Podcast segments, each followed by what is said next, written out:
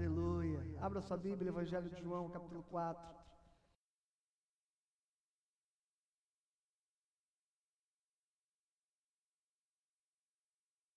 Evangelho de João, capítulo 4. Abra sua Bíblia, vamos orar. Pai, abençoa-nos nesta manhã com a tua palavra, dá-nos direção, discernimento, sabedoria, para que nós possamos juntos crescer em ti, em fé, em amor e esperança para que ela nos transforme, para que ela penetre o nosso coração e para que ela possa produzir fé verdadeira, ó Deus, e uma experiência verdadeira contigo. É o que eu te peço nesta manhã, sobre a vida de cada um dos teus filhos que nos assistem, que estão conectados conosco.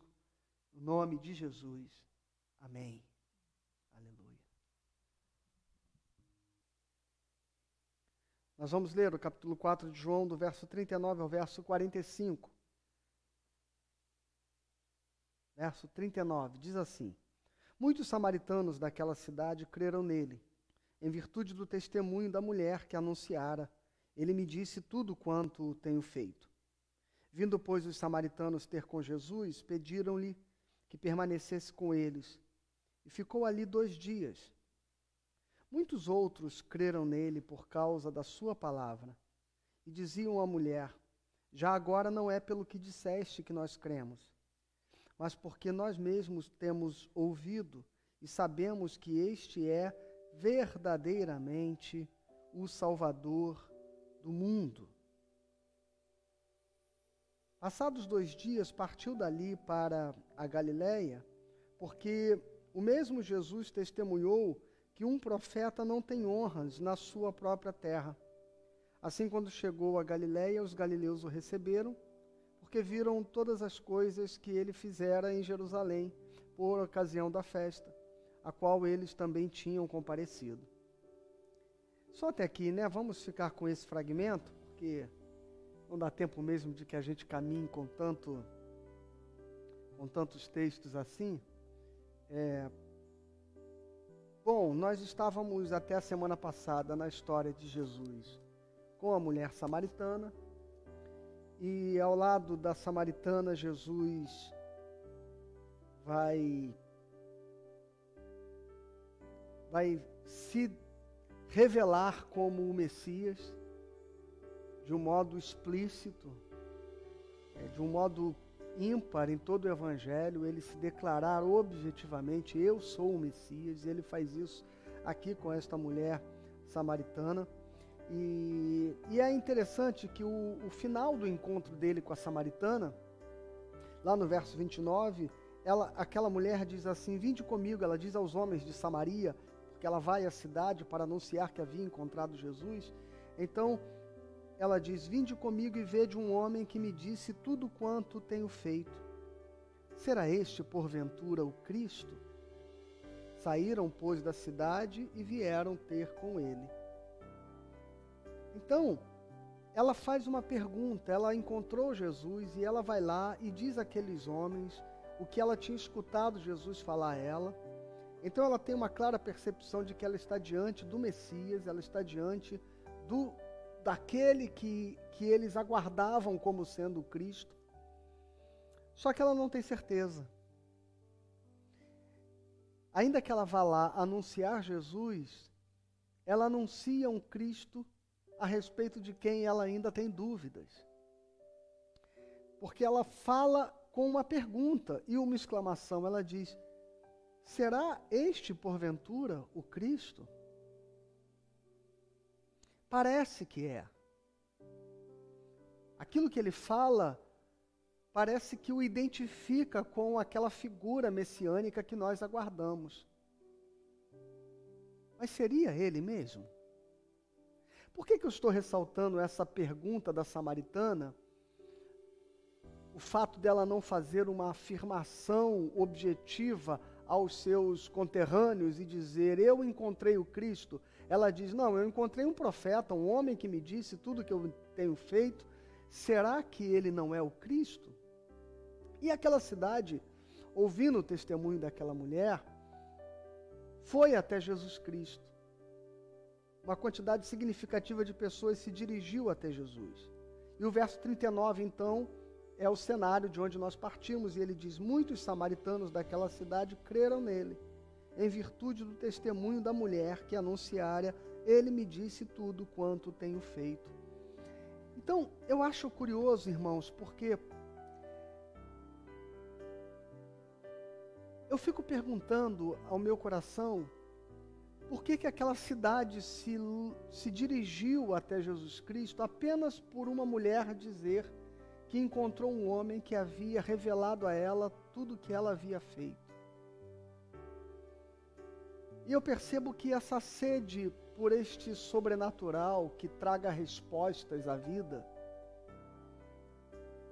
a sede de, de uma palavra que possa ser reveladora, possa nos tirar da escuridão, da dúvida, do medo, das incertezas porque a vida é cheia de incertezas, a vida não tem seguranças, a vida não tem estabilidade, a vida não é previsível, o futuro não é controlável.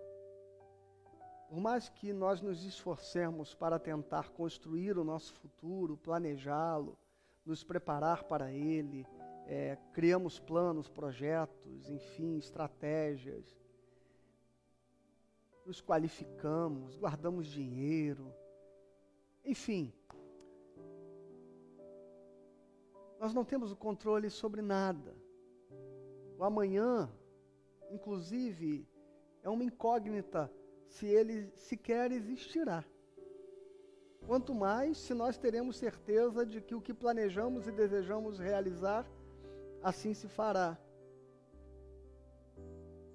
E de repente uma mulher chega numa cidade dizendo a uma, um grupo de pessoas, a uma, uma quantidade não definida de homens e de mulheres, que ela encontrou um homem que disse a ela tudo o que ela havia feito e ela deduziu então que a partir do seu discurso que aquele homem era o Cristo. E eles foram até Jesus, curiosos, sedentos de ouvir esta palavra. E eles seguem uma mulher que fala a eles a respeito de alguém que ela não sabe quem é. Isso explica um pouquinho, irmãos, de como muitas vezes as pessoas elas elas elas são enganadas, elas são levadas a seguir falsos mestres, falsos profetas. Como vai sendo formulado dentro da da, das nossas necessidades psicológicas, a necessidade de, de uma religião, e existem muitas, diversas, inúmeras, e todas elas de alguma forma apresentam uma mensagem de esperança, de paz, de amor, em sua grande maioria. E a grande maioria delas também fala de uma proposta de salvação. Se não uma salvação na perspectiva como o cristianismo e, outras crenças têm de céu, de inferno, mas pelo menos uma salvação de si mesmo, um encontro de si, uma resposta de uma sede, de uma angústia, de perguntas que não silenciam na alma humana e elas são feitas desde sempre. E no determinado tempo se acreditou que o advento da ciência, o advento da razão te, seria capaz de, de silenciar essas perguntas, de satisfazê-las. Mas nós passamos pelo advento de toda a tecnologia que se desenvolveu, de todo saber, de todo conhecimento, de toda filosofia e ainda assim o homem permanece com as suas mesmas angústias em relação à sua existência, em relação aos seus propósitos, em relação à motivação da sua vida, em relação ao que nós somos e para onde iremos. As pessoas continuam em um número cada vez maior, assustadoramente maior, por exemplo, dando cabo da sua vida, tirando a sua própria vida, porque num determinado momento, a vida passa, passa a não ter mais sentido. Ou a vida que se viveu parece também ter perdido o seu próprio sentido. As As pessoas continuam não entendendo e não vendo significado na sua própria existência. Daí uma cidade, ao ouvir que tem alguém que é capaz de revelar coisas, sair desesperadamente para encontrar este homem. E era Jesus, o homem de quem a samaritana falava. Mas poderia não ser. Poderia ser um espírito de adivinhação, qualquer que seja, como havia numa jovem que seguiu Paulo e Silas na cidade de Filipe durante alguns dias. Podiam, podia ser como Simão, que iludia as pessoas com as suas artes mágicas. Podia ser todo tipo de, de intenção ou até de malícia por trás de um homem, de um salafrário qualquer, de um charlatão qualquer. Mas era Jesus.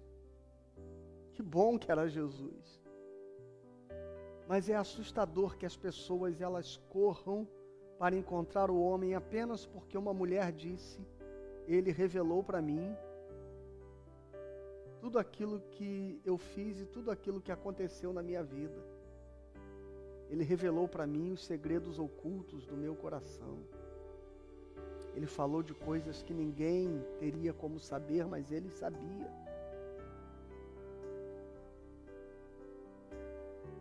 E assim, irmãos, as pessoas estão caminhando atrás de respostas. As pessoas estão caminhando atrás de saberes. E, e, hoje em dia, então, tem gente ganhando muito dinheiro com isso. Tem gente que está ganhando a vida dizendo às pessoas o que elas têm que fazer com a vida delas.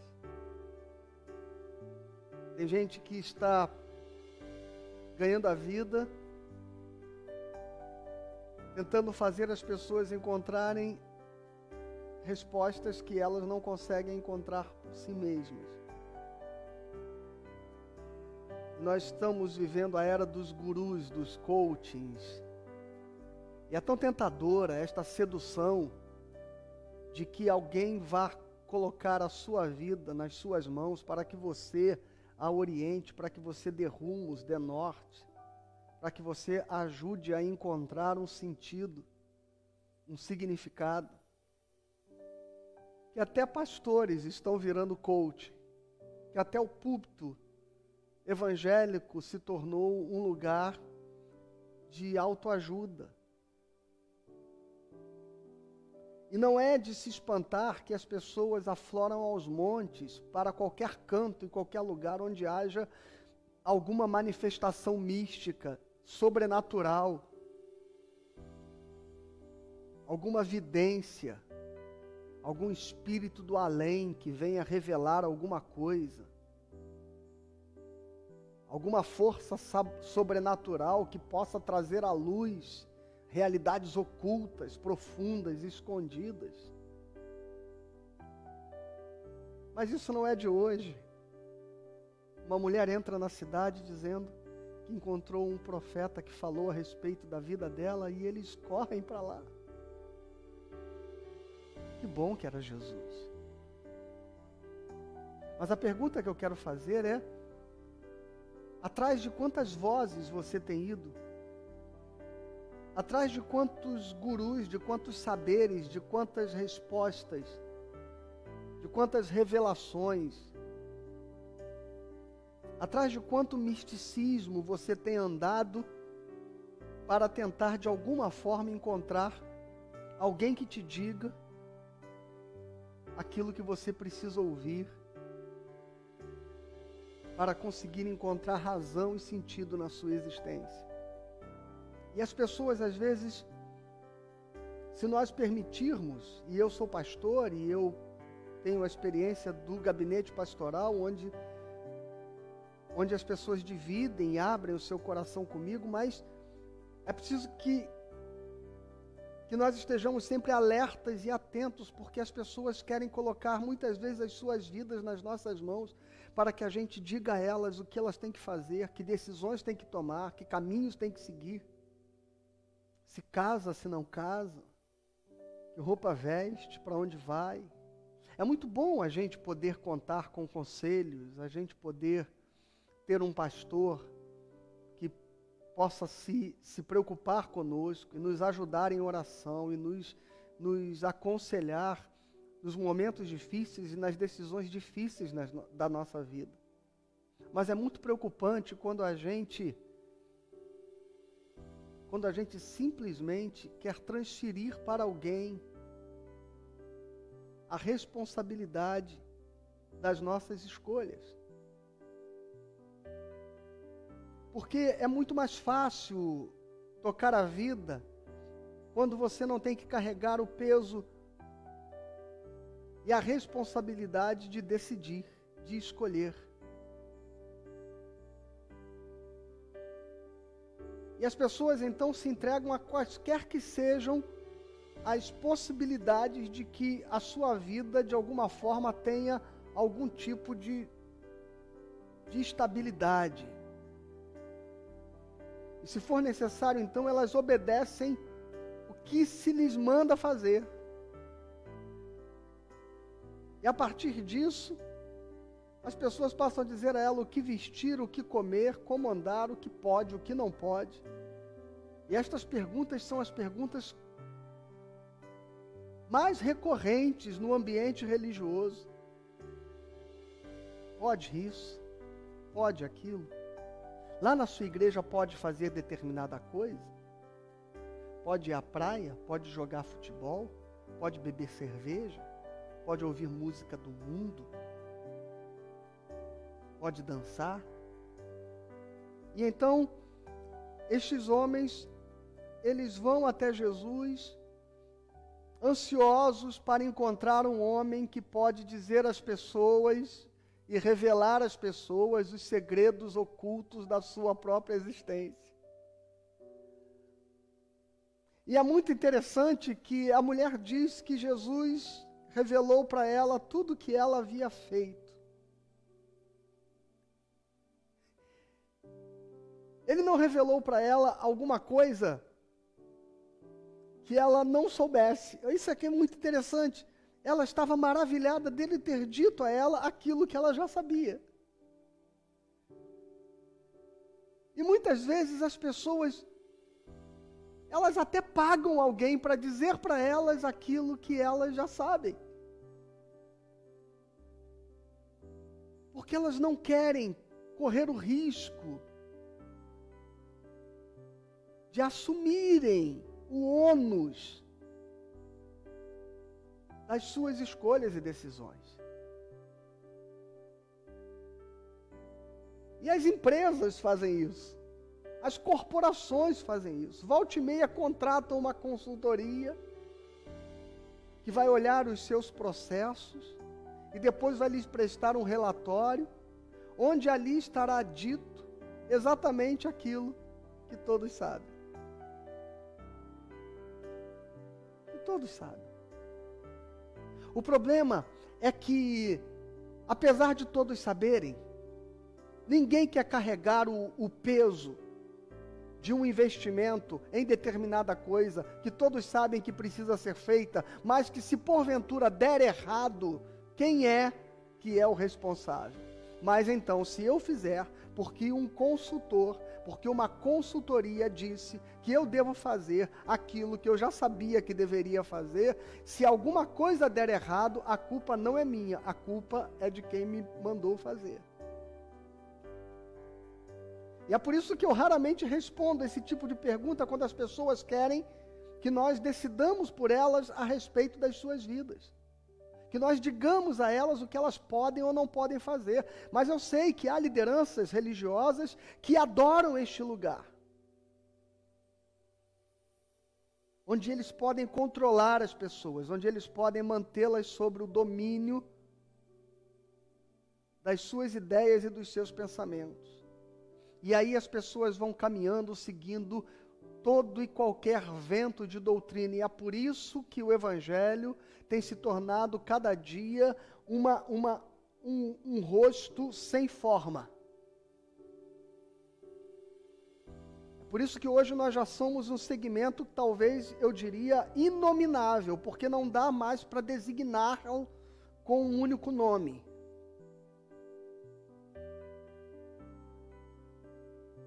Porque na medida em que alguém percebe que tem um grupo de pessoas que deu a ele o poder de, de conduzir as suas vidas, esta pessoa então logo entende. E aí a gente, de uma forma muito curiosa, logo chama isso de um ministério. Então eu tenho um ministério. O ministério na cabeça de muitas pessoas é aquele lugar onde ele agrupa um grupo de gente que ele mantém sobre o seu controle. E aí aquelas pessoas passam a fazer o que ele diz e acreditar naquilo que ele diz para elas que elas precisam acreditar. Mas aí acontece aqui um evento muito interessante. Vamos lá, no verso 39, o texto diz assim: Muitos samaritanos daquela cidade creram nele, em virtude do testemunho da mulher que anunciara. Ele me disse tudo quanto tenho feito. Vindo, pois, os samaritanos ter com Jesus, pediram-lhe que permanecesse com eles e ficou ali dois dias.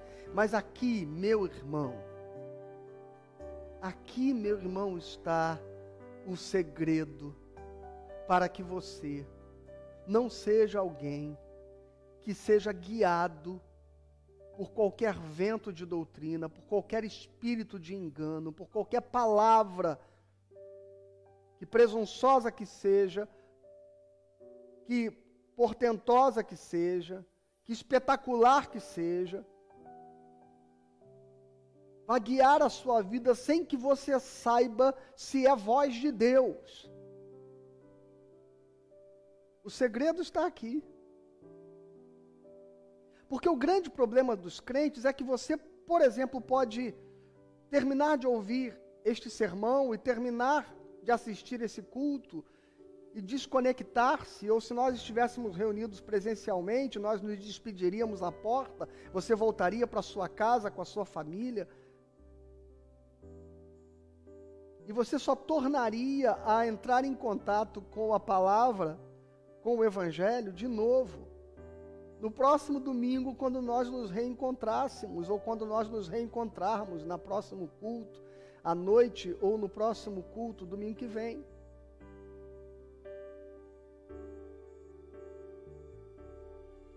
E o grande problema das pessoas hoje, muitas vezes na igreja, é que elas desesperadamente querem ir à igreja para ouvir a palavra e participar do culto, Mas a pergunta que eu quero fazer não é quanto tempo você fica na igreja. Não é quantos, perdão, não é quanto tempo de sermão você ouviu. Mas é quanto tempo o sermão permanece no seu coração. E que ele se torna objeto da sua meditação e que você vai efetivamente procurar entender esta palavra, se aprofundar nela, examiná-la segundo as Escrituras, verificar se o que você está ouvindo agora, nesta manhã, procede das palavras do Evangelho. E esses homens, eles chegaram até Jesus e disseram: para que Jesus ficasse com eles. Eu queria te fazer essa proposta nesta manhã. Quando este culto terminar, quando este sermão acabar, quando esta conexão se desfizer, quanto tempo Jesus vai passar contigo? Quanto tempo você permanecerá com Ele? Não, e eu não estou querendo de você aquela resposta tão comum que você diz assim: Mas Jesus está sempre comigo. Não, não é disso que eu estou falando. Possivelmente nesta quarentena, você esteve dias e dias consecutivos aí na sua casa, junto com seu marido, com a sua esposa, junto com seus filhos. Mas apesar de estarem no mesmo lugar, vocês não estiveram efetivamente se relacionando. É disso que eu estou falando. Não é a respeito da ideia de que Jesus está contigo, de que Ele mora no seu coração, de que você crê nele. Eu estou falando de quanto tempo você tem mantido de efetivo relacionamento com Jesus.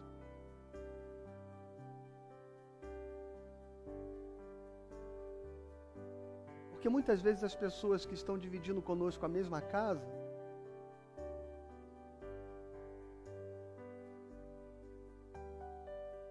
elas não estão repartindo conosco também, ou dividindo conosco também as suas, a sua existência, os seus sentimentos, os seus afetos, as suas preocupações, as suas dores, as suas alegrias. Pode ser que vocês estejam no mesmo cômodo, ou mesmo sentados à mesma mesa, mas cada qual olhando a tela do seu próprio aparelho de celular. E muitas vezes é esse tipo de relacionamento que a gente mantém com Jesus Cristo. A gente é profundamente religioso ao ponto de sair de casa no domingo de manhã, de frio ou de sol, se dirigir para a igreja para assistir duas horas de um culto num banco de madeira desconfortável.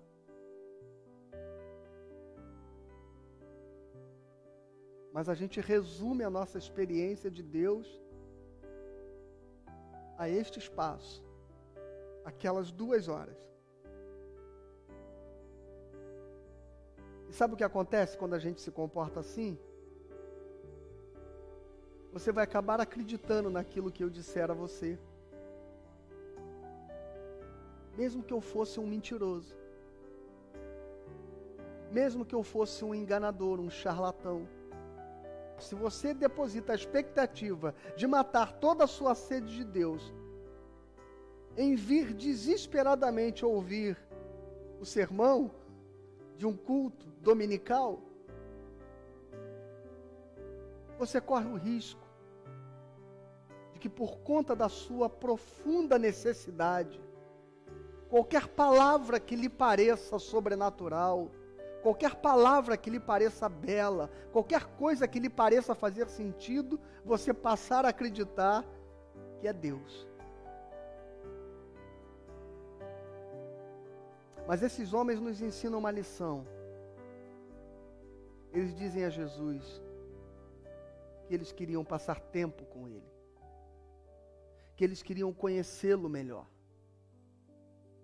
que eles queriam ouvir exatamente a mensagem que ele queria compartilhar. E aí, sabe o que acontece? Acontece isso aqui versículo 41, muitos outros creram nele por causa de sua palavra e diziam à mulher: Já agora não é pelo que disseste que nós cremos, mas porque nós mesmos temos ouvido e sabemos que este é verdadeiramente o Salvador do mundo. Então, veja bem, aquilo que aquela mulher, no encontro no poço, passa a supor, porque ela disse: Será que ele é o Cristo que nós aguardamos? Estes homens agora, eles têm a coragem, a ousadia e a certeza de fazer uma afirmação. Eles disseram para aquela mulher: agora, nós já não estamos mais crendo neste homem a partir do seu testemunho. Nós não estamos mais acreditando que ele seja quem é, porque você disse que ele revelou a sua vida. Deixa eu dizer para você, mulher: este homem não é um profeta, este homem não é um vidente, este homem não é um sábio, este homem não é um guru, um coaching. Este homem é o Salvador do mundo.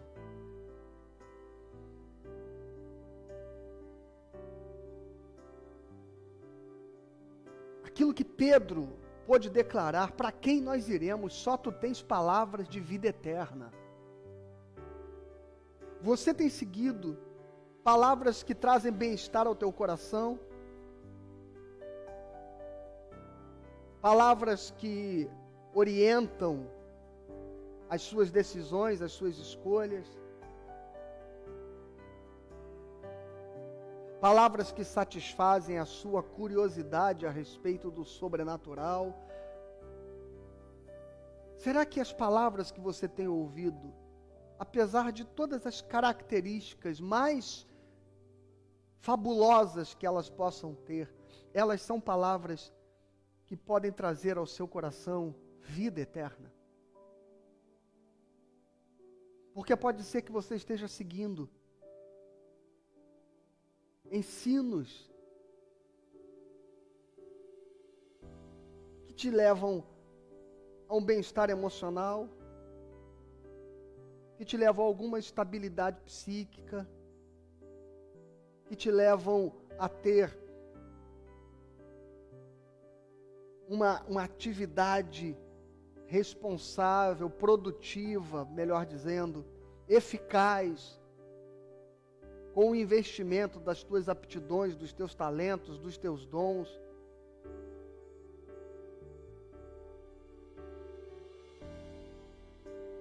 Mas será que você efetivamente tem ouvido palavras que têm trazido vida ao teu coração? Salvação, que tem trazido você compreensão dos teus pecados e da graça redentora de Jesus Cristo?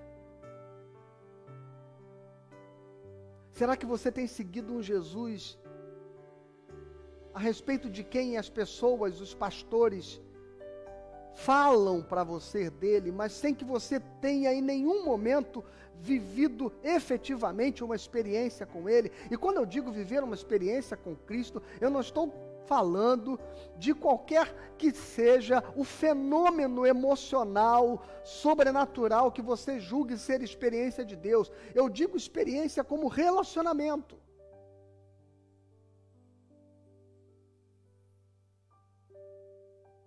Como intimidade.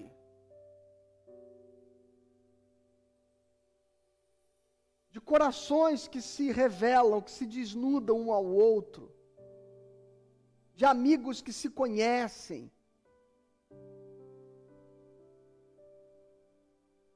Que prescrutam a intimidade um do outro. Porque há confiança, há vínculo, há afetos, há verdade, há sinceridade nesta relação. Eu estou falando se o seu relacionamento com Cristo é efetivamente um relacionamento de quem caminha com Ele e o conhece e é por Ele conhecido ao ponto de serem amigos, como Ele tem a expectativa de que nós nos relacionemos com Ele. Já não vos chamo servos, porque o servo não tem intimidade com o seu Senhor. Eu não quero gente que me obedeça e me siga apenas quero gente que me conheça.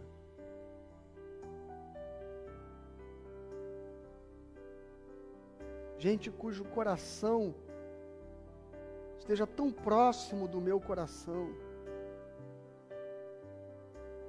Que saiba o que eu sei, que pense o que eu penso, que sinta o que eu sinto. Um amigo não sabe o que faz o seu Senhor um servo, perdão, não sabe o que faz o seu Senhor. Então Jesus quer tempo com você. Jesus quer ter um tempo de qualidade contigo. Ele quer que você o conheça, ele quer revelar-se a você. Ele quer que você conheça a intimidade do coração de Deus.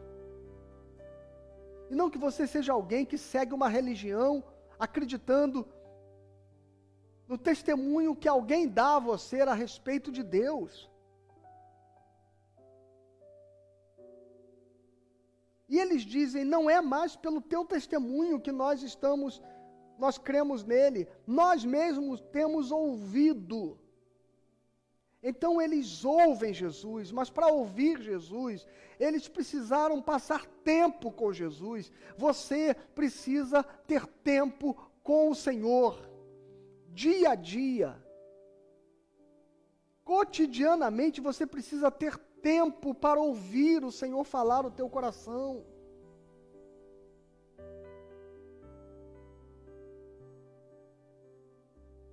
Para Ele orientar as suas escolhas, para Ele iluminar o teu pensamento. Para que você não se torne alguém tão dependente de quem quer que seja, que passou a assumir o controle da sua vida para dizer a você como você tem que viver. E de repente o teu pastor, o teu líder espiritual, o teu guia espiritual, se tornou para você a figura do próprio Cristo. Porque como você não consegue ter tempo para ouvir o Senhor, para se relacionar com Ele, então você vai precisar que alguém diga a você aquilo que Deus mesmo quer dizer ao teu coração.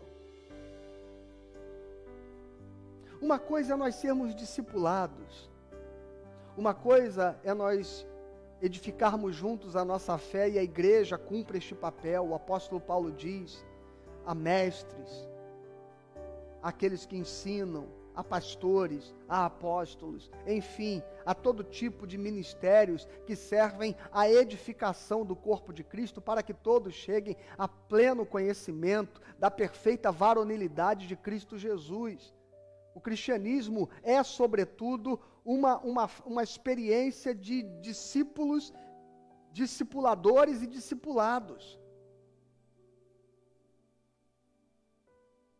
E nessa experiência, naturalmente, nós teremos pessoas que vão nos orientar, que vão nos ajudar a compreender. Como o eunuco no caminho de Gaza diz a Filipe: Como eu entenderei se ninguém me explicar? Entretanto, irmãos, a nossa experiência, esta experiência que nós somos levados a conhecer, estes homens, eles iniciaram o seu caminho com Cristo sendo guiados pela samaritana, mas agora eles precisam desenvolver com Deus a sua própria experiência, a sua própria relação. Você precisa ter uma relação, um relacionamento com Deus.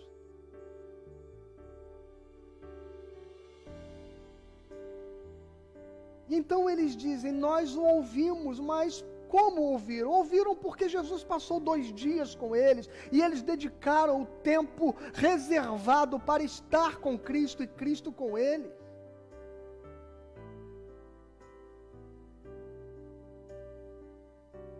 Ou será que o único momento de contato com a Bíblia que você tem é este aqui, onde você está ouvindo a pregação?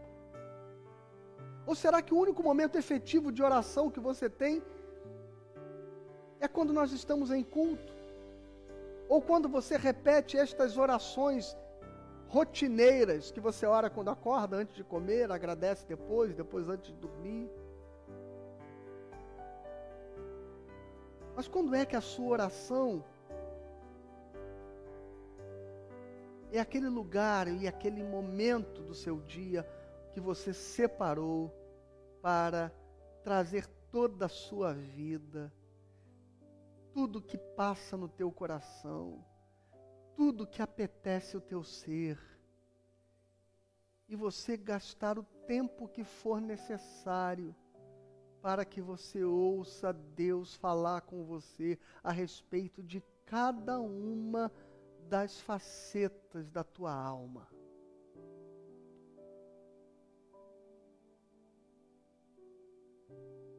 Nessa correria, você não vai ouvir Jesus.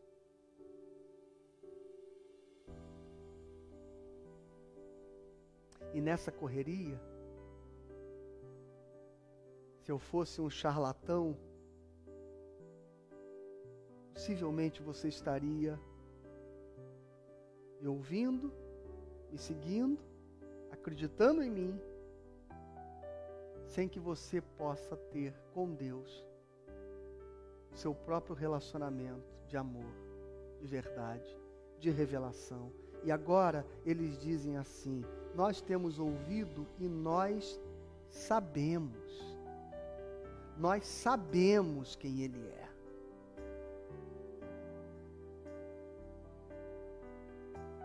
Você sabe quem é Jesus. Mas você sabe por intermédio de alguma coisa que alguém te falou, ou você sabe porque você o conhece.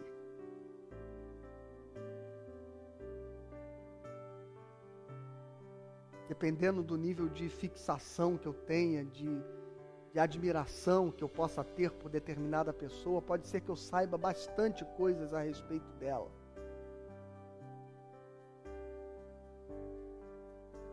Mas se você me perguntar, você a conhece? Eu direi, não, não, não conheço. Eu só li o que a respeito dela se diz.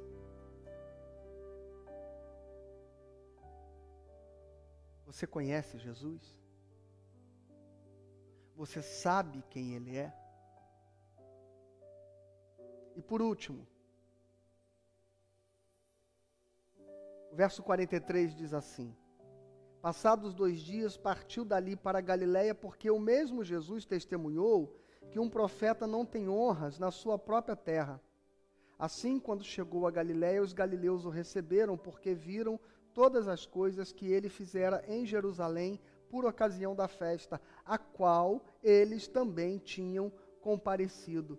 Então, é muito curioso, irmãos, que Jesus começou fazendo o seu primeiro milagre no Evangelho de João em Caná da Galileia.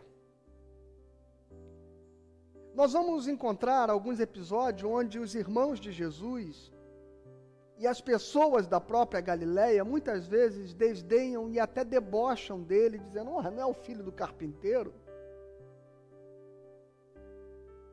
Os irmãos de Jesus fazem piada a respeito do fato dele dizer ser o Cristo. Há um momento que Maria com os irmãos de Jesus vão desesperados, porque vai chegando uma notícia de que Jesus, sabe, parece que ele tinha estava ensandecido, acho que ele enlouqueceu, porque ele está dizendo umas coisas meio que sem sentido. E eles partem para lá, é aquele episódio que Jesus diz: Diz assim, a tua mãe e teus irmãos estão aí fora. Lê o contexto. Há uma preocupação de que Jesus estivesse tendo uns dias de vaneio e os seus irmãos riam disso. E o povo da Galileia, no lugar onde Jesus fez o primeiro milagre, não conseguia enxergar que fosse efetivamente qualquer que houvesse qualquer coisa efetivamente de sobrenatural nele. E ele vai para Jerusalém por ocasião das festas, e eles também vão para Jerusalém, porque era costume que todos migrassem para participar das festas santas no templo de Jerusalém. E quando eles chegam em Jerusalém, eles veem Jesus fazendo os sinais que fez e pregando e com autoridade intervindo no templo e, e, expulsando os mercadores do templo, e eles começam a presenciar tudo aquilo. Jesus passa dias ali é, na região de Betânia, em torno do Jordão, naquela região da Judéia, batizando com seus discípulos. As pessoas e as multidões começam a segui-lo, milagres começam a acontecer, e agora Jesus volta para Galiléia e o pessoal da Galiléia diz assim: Olha que interessante, né? A gente estava em Jerusalém e esse cara, olha o que ele fez. Mas enquanto Jesus estava na Galiléia, eles não reconheciam a sua autoridade profética. Enquanto ele cresceu e viveu e morou naquela, naquela região toda, eles não deram nenhum valor mas agora eles estavam em Jerusalém e ouviram tudo que se falava e viram tudo que acontecia por intermédio de Jesus, da sua obra e das suas palavras, e eles ficaram admirados. E só agora, depois que ele faz aquele, aquele trajeto e toda aquela ação na Judéia e em Jerusalém é que as pessoas da Galiléia vão começar a perceber que aquele filho do carpinteiro de Nazaré é um homem extraordinário. E essa é a última coisa que eu quero dizer a você para a gente encerrar este fragmento do capítulo 4 de João. Muitas vezes a gente não consegue perceber o agir de Deus na nossa vida. A gente acha que as pessoas elas são felizes, que todo mundo Deus abençoa, que Deus faz milagre para todo mundo menos para nós. Que Deus responde a oração de todo mundo, mas não responde a sua.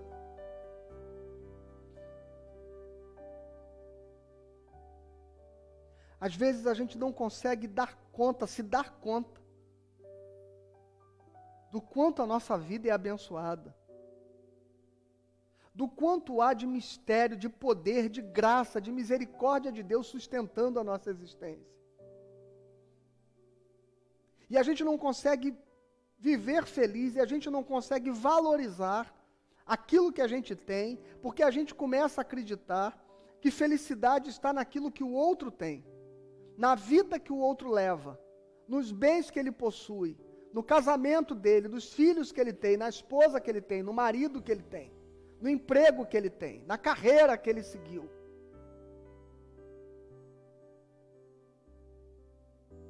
E tudo, e tudo em nós e ao nosso redor passa a ser menosprezado, relativizado, porque um profeta, Jesus diz, Jesus percebe isso. Engraçado, eu fiquei aqui com esses caras, eu fiz milagres aqui, eu preguei aqui. Eles só acreditam em mim quando perceberam as coisas que eu fiz lá em Jerusalém. E olha, é isso que o texto diz. Porque um, Jesus testemunhou que um profeta não tem honras na sua própria terra. E ele voltou para Galiléia e assim, quando chegou a Galileia, os galileus o receberam. Por quê? Porque viram os sinais que ele fez em Jerusalém. Não tem aquele ditado que as pessoas dizem assim: a gente só dá valor às coisas quando a gente perde? Pode ser que nesse momento você esteja tratando alguém perto de você sem o devido reconhecimento daquilo que ele significa como bênção de Deus na sua vida. Talvez você esteja reclamando agora do teu casamento, da tua mulher, do teu marido, dos teus filhos, do teu cachorro, da tua casa, do teu carro, do teu emprego, do teu chefe, do teu salário.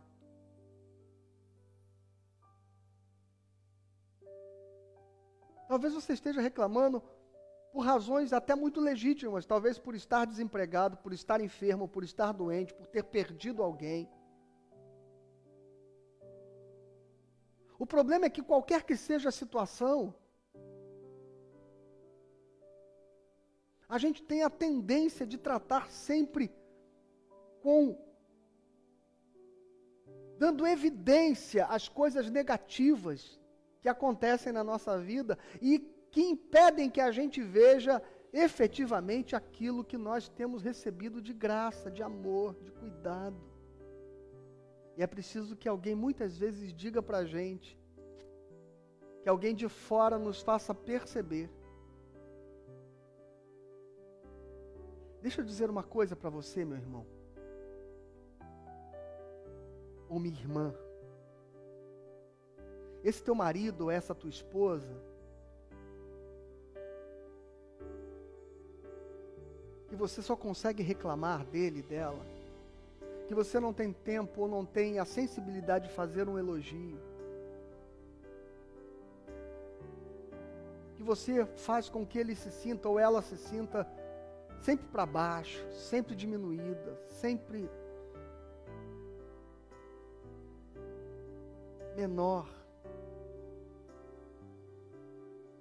Você sabia que ele ou ela recebe profunda admiração lá onde ela trabalha, onde ele trabalha. As pessoas percebem a competência, a inteligência, a capacidade, as habilidades. E as pessoas não só percebem, como reconhecem.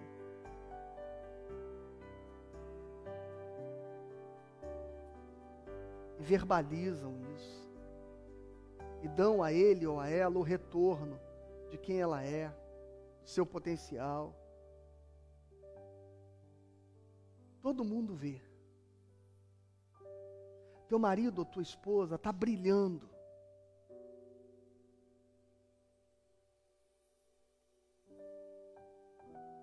Mas só quem não consegue valorizar e reconhecer é você. Os teus filhos, sabe? Eles podem não tirar nota 10 em todas as matérias, podem não ter a performance que o outro coleguinha lá tem. Mas eles têm algumas coisas brilhantes que só eles têm.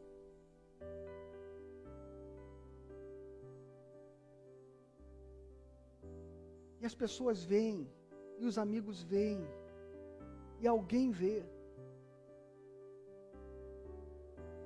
E num determinado momento alguém dirá a eles: ou fará-los se sentir reconhecido, acolhido, importantes, relevantes.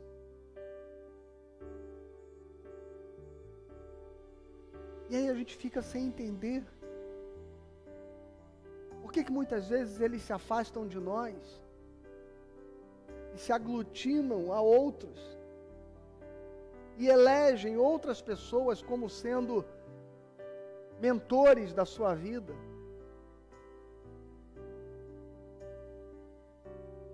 é porque a gente muitas vezes se comporta como os galileus. A gente não deu a mínima para Jesus. Até que ele foi para Jerusalém ficou famoso. Aí quando ele volta para Galiléia, ele diz assim: Nossa, seja bem-vindo, vai lá em casa, vem tomar o café.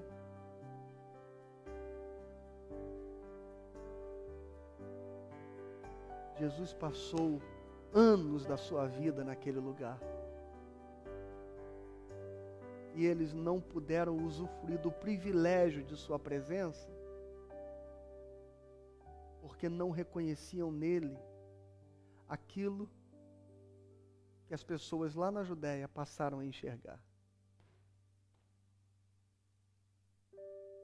Quando é que nós vamos acordar para valorizar e perceber as coisas importantes que nós temos? E aí, tem aquela musiquinha dos patinhos, lembra do patinho? Cinco patinhos foram passear além das montanhas. A mamãe gritou, quá, quá, quá, mas só quatro patinhos e um a um vai indo embora. Um a um vai indo embora.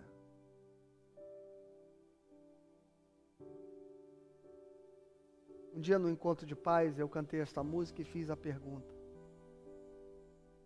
Por que os patinhos não voltaram? E curiosamente, na outra sala estavam os filhos dos pais que estavam comigo naquela sala. E a eles foram feitas, a eles foi feita a mesma pergunta. Quais são as razões para os patinhos não voltarem? O que eles encontraram além da montanha que não havia em casa? De um modo assustador. E de um modo assustador. A resposta mais comum é que lá, para além da montanha, alguém os notou, alguém os percebeu, alguém os ouviu, alguém os valorizou, alguém teve tempo para eles, alguém se interessou pelas suas histórias pelas coisas que eles gostam de fazer, pelos seus hobbies. Estas coisas que muitas vezes a gente, como pai, diz que são coisas idiotas. Mas que são importantes para alguém que está perto de você. Um dia, alguém passa a valorizar aquilo que a gente não valoriza. Que bom que no final da história dos patinhos, a mamãe conseguiu buscá-los e trazê-los de volta. Que bom para os galileus que Jesus foi para Jerusalém, mas não ficou lá. Que bom que ele voltou para Galiléia. Mas cuidado, porque pode ser que algumas coisas que se afastam de nós, elas não voltem.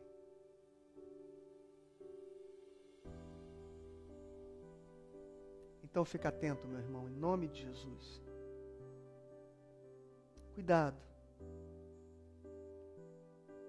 Porque Jesus Cristo quer ter relacionamento contigo.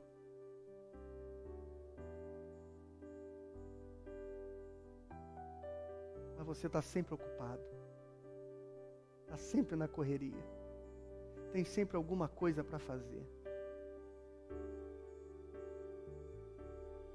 Só sobra o domingo para você ouvir a palavra de Deus e depositar a sua fé, sua crença, sua confiança, seu julgamento, as suas escolhas, as suas decisões a alguém que você não sabe responder. Se efetivamente está falando palavras de Deus? Ou só está dizendo a você tudo o que você queria ouvir? Então você pode ser a samaritana que se admira de ouvir o que já sabia, ou você pode ser os samaritanos que querem ficar com Jesus querem ouvi-lo, querem conhecê-lo. E por fim, eles sabem que encontraram o seu Salvador. Deus abençoe você. Vamos orar? Pai, guarde o nosso coração e a nossa vida de vivermos distraídos, de vivermos apressados de vivermos assoberbados ao ponto de ter que eleger alguém para assumir o lugar mais importante da nossa existência.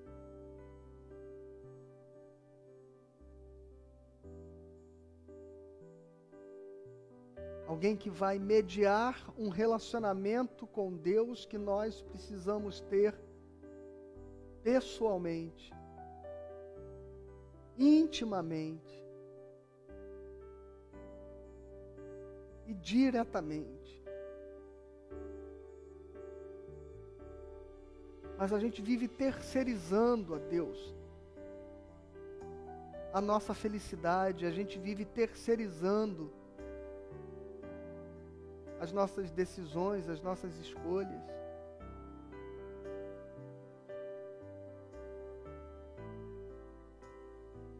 Senhor, que nesta manhã meu irmão e a minha irmã possa se levantar com a sua alma sedenta de conhecer Jesus e de saber quem Ele é. Que tenha desejo de passar com Ele tempo necessário para ser capaz de discernir a voz de Deus em seu coração.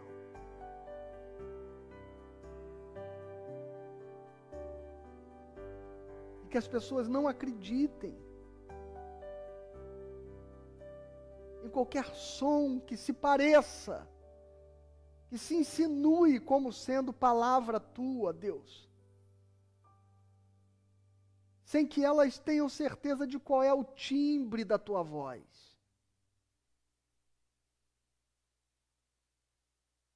Porque as tuas ovelhas ouvem a tua voz e elas não ouvem a voz de estranhos. Mas possivelmente, Senhor, o Senhor esteja sendo seguido por pessoas que jamais ouviram a tua voz e que o tempo inteiro têm tido a sua experiência de fé guiadas pela voz de alguém.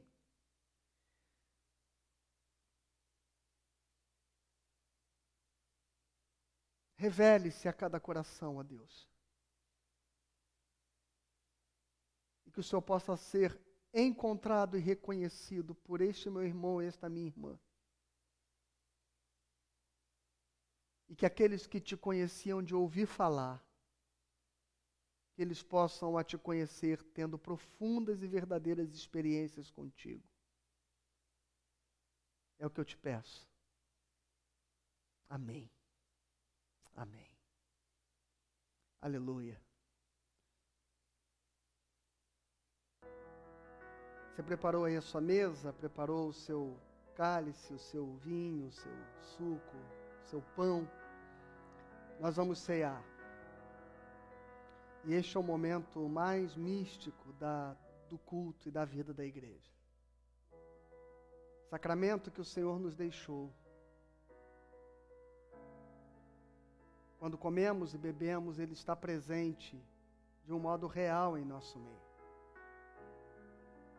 Diferentemente do que pensavam os cristãos católicos romanos, nós calvinistas não professamos a doutrina da transubstanciação. Não cremos que Cristo está em nosso meio, porque o pão se transubstancia, ou como diria os luteranos, se consubstancia em corpo real de Cristo, tampouco o vinho em sangue real.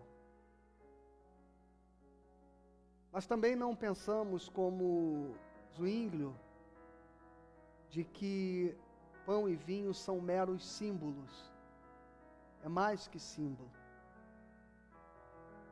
Na verdade, a presença real de Cristo, ela nos é conferida porque este ambiente é tomado de uma sobrenaturalidade, onde pão e vinho nos remetem espiritualmente aos lugares celestiais.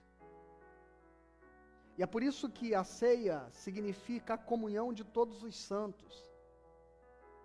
Não só você e eu que estamos compartilhando aqui juntos, e você aí na sua casa, neste momento, a Igreja Presbiteriana do Pichincha e aqueles que conosco cultuam nesta manhã.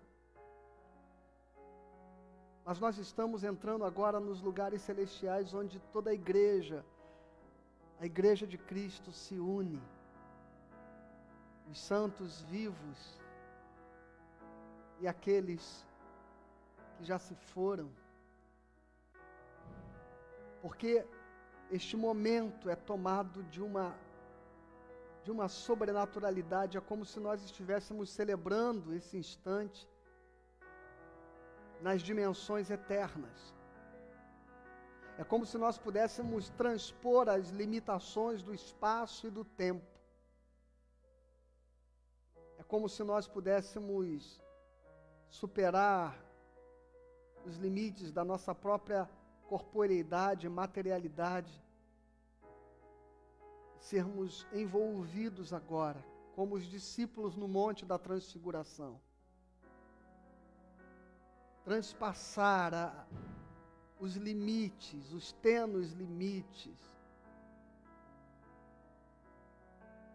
dimensionais que separam a nossa realidade temporal do mundo espiritual, da eternidade. Como se nós pudéssemos todos de uma só vez viver o que o apóstolo Paulo disse. Eu não sei se no corpo ou fora do corpo, mas eu fui transportado a uma dimensão celeste. E é assim que cremos que Cristo está de um modo real presente entre nós. Não é mais do que saber que o Espírito Santo nos habita e que Deus está presente em nosso meio. É sermos levados à, à sala do trono nesta manhã. A ultrapassar o véu e poder acessar o Santo dos Santos, mas não num tabernáculo terreno, mas nos tabernáculos eternos. Jesus está presente entre nós. O apóstolo Paulo diz: Porque o que recebi do Senhor, o que também vos entreguei, que o Senhor Jesus, na noite em que foi traído, tomou o pão e, tendo dado graças, ele o partiu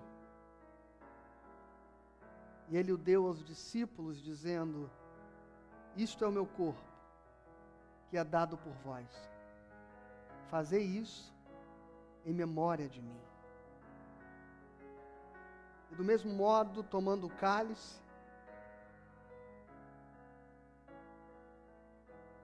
depois de haverem ceado, ele disse: Este é o cálice da nova aliança, no meu sangue. Fazei isso todas as vezes que o beberdes em memória de mim, porque todas as vezes que comerdes este pão e beberdes este cálice, anunciais a morte do Senhor, até que ele venha.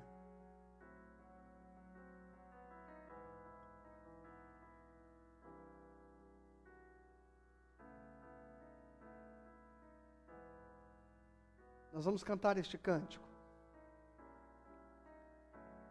E nós vamos celebrar esta unidade. Isso que nos faz ser igreja do Senhor Jesus. Isso que nos faz ser corpo do Senhor. Aleluia. Unidade na diversidade.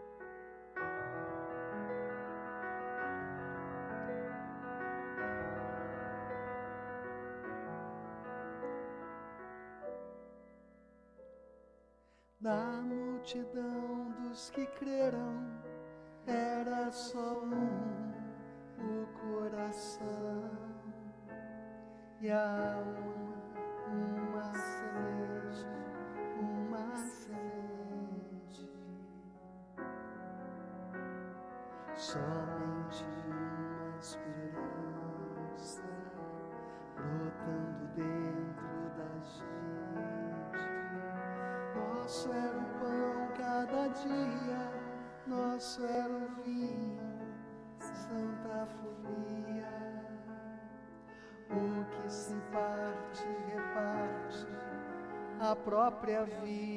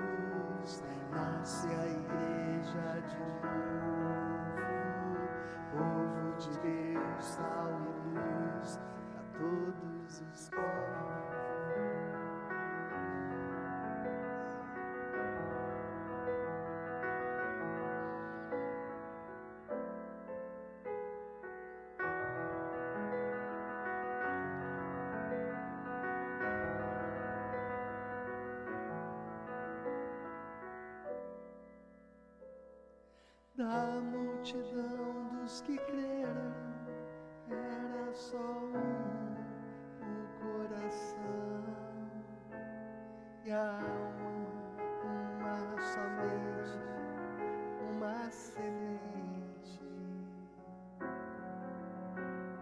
Somente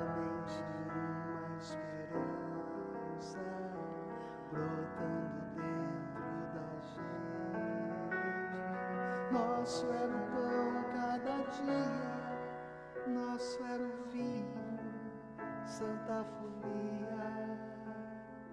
O que se parte, reparte a própria vida.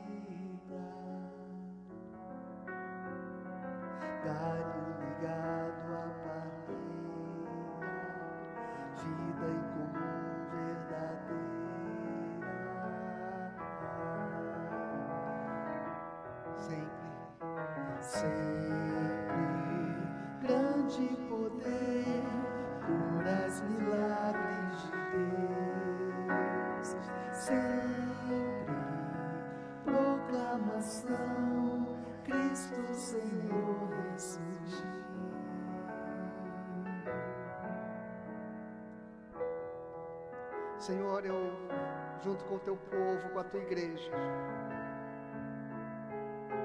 consagramos a Ti, ó Deus, estes elementos. Pão e vinho, Pai. Teu corpo e teu sangue, comunicados a nós em espírito, como o meio de graça que nos toca, que nos une, que nos aconchega num só corpo. Seja assim em teu nome.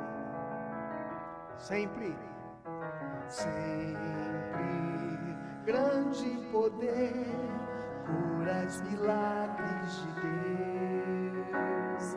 Sempre proclamação, Cristo Senhor ressurgiu. Na multidão dos que creram,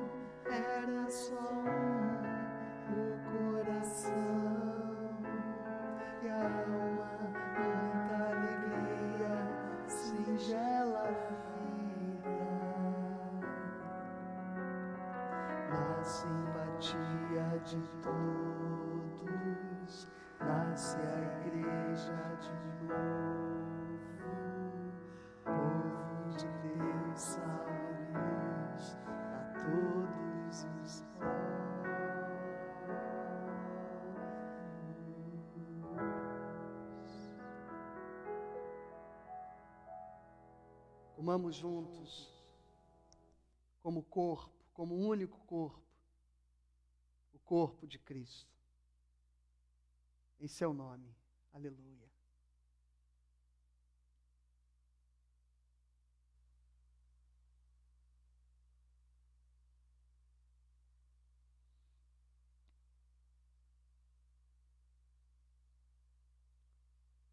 Bebamos juntos este, o cálice da nova aliança, pelo seu sangue derramado na cruz, para perdão do pecado de muitos. Bebamos dele todos em seu nome.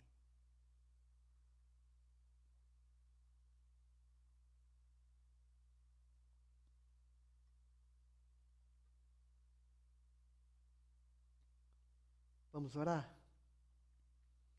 Gratidão, ó Pai. Ao cantar este cântico,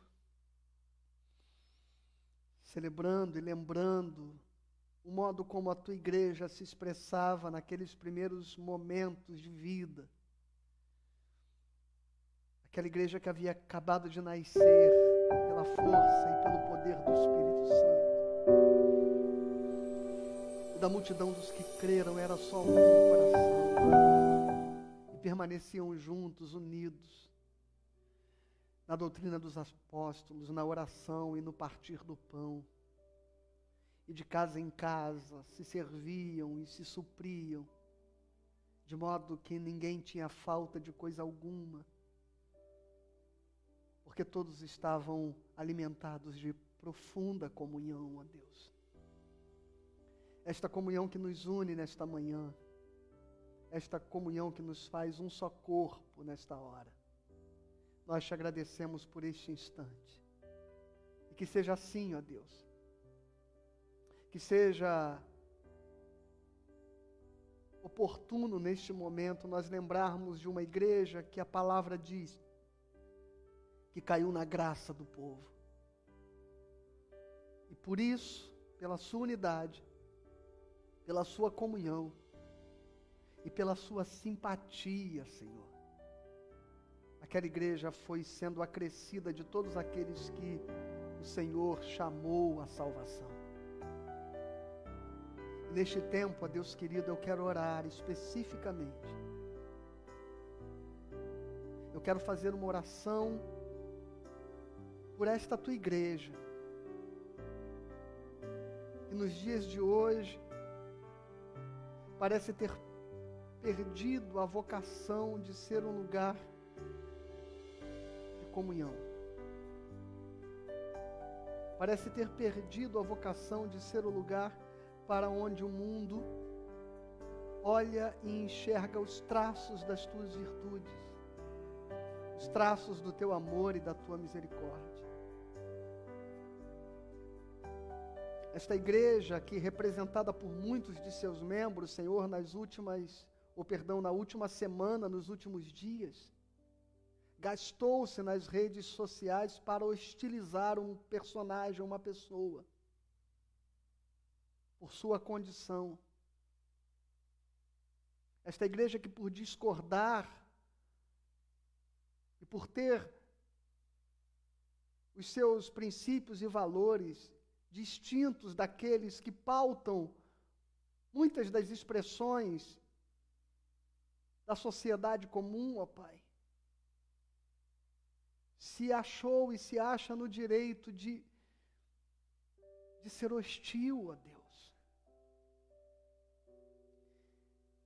de publicar deboches,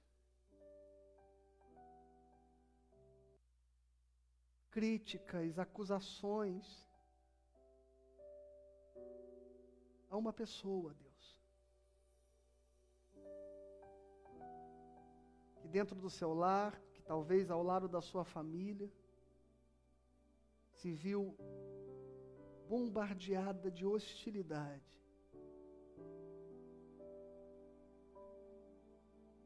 Senhor, eu venho te pedir que esta tua igreja se lembre deste cântico que nós acabamos de cantar, que na verdade é o texto de Atos dos Apóstolos, Senhor. No seu capítulo 2. E fala de uma igreja que caiu na graça do povo. Não porque era igual ao povo, não porque concordava com o povo, não porque aprovava o comportamento do povo, mas porque era uma igreja que vivia expressando amor, graça e misericórdia.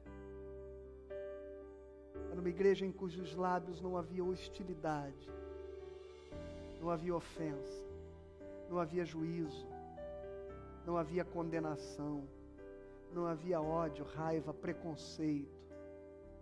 Aquela igreja caiu na graça do povo Aquela igreja foi perseguida, sim, ó Deus, mas não por ser hostil. Aquela igreja, depois de um tempo, teve os seus líderes mortos, martirizados, mas não porque eram hostis, mas exatamente porque o mundo não é capaz de compreender a dimensão do amor com que aqueles homens amaram e viveram. E nós não sejamos, ó Deus, uma igreja que se ufane de ser perseguida porque é mal educada, que se ufane de ser perseguida porque é hostil, porque é grosseira. Que nós possamos nos gloriar de sermos perseguidos por nos levantarmos contra as injustiças. Por nos, nos pronunciarmos contra a desigualdade,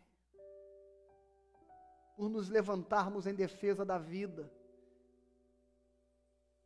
por não nos conformarmos com a fome, com a pobreza, com a miséria, por não nos aliarmos aos sistemas de poder que oprimem, que maquinam o mal, que se corrompem e que corrompem. que nós tenhamos a coragem de não de não querer nenhum privilégio, nenhuma honra e nenhuma glória dado pelo poder dos homens, que possamos nos orgulhar, orgulhar de sermos perseguidos por isso. Mas não pela hostilidade com que os seus membros se manifestam nas redes sociais em ataques, ofensas, imagens, palavras e textos que humilham, que ferem, que magoam. Esta igreja, Senhor, possa lembrar o que significa ser cristã. O que significa não erguer os olhos para ver a nudez de uma pecadora arrastada pelos moralistas ao centro da praça. Mas uma igreja cujo Cristo que ela serve só ergueu os olhos para fitar aquela mulher quando todos já haviam partido. Quando poderia falar a ela sem os constrangimentos que toda aquela publicidade das suas vergonhas causavam. Que disse a ela: Eu não te condeno. Vá e não peques mais. Que nós possamos lembrar a nossa vocação e a razão da nossa existência. Eu te peço, Senhor, que os membros da Igreja Presbiteriana do Pichincha, este rebanho que o Senhor me confiou para pastorear em teu nome,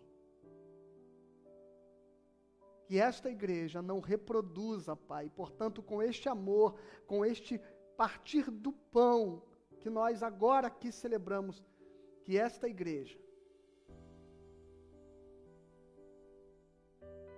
ela não possa repetir e ela não se veja levada e conduzida por este senso comum de um evangelho hostil, bélico.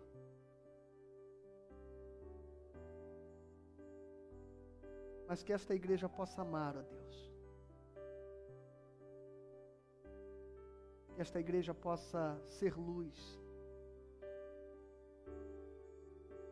para que as trevas e o pecado seja denunciado não pelo nosso discurso,